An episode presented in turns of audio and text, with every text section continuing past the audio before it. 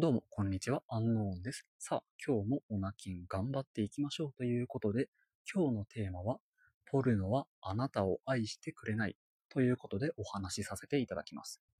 たまに見る意見なんですけれども、オナキンをしている人、ポルノ中毒を治そうとしている人に対して、そんなの無意味だろという意見を見ます。せっかくポルノを見られる環境に生まれたんだから、それを享受しないのはもったいない。性欲を発散して何が悪いんだといった意見ですね。確かに現代はポルノを自由自在に見られるようになったので、それを主張しないというのはある意味もったいないという意見があるのも理解はできます。しかし僕は断固としてポルノは見るべきではないと考えます。なぜかというとタイトルにもある通り、ポルノはあなたを愛してくれないからですね。これは生身の女性相手、人間相手だと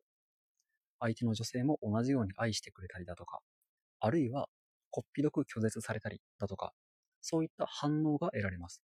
そしてその反応というのは自分の人格を成長させる上において欠かせないものなんですよね。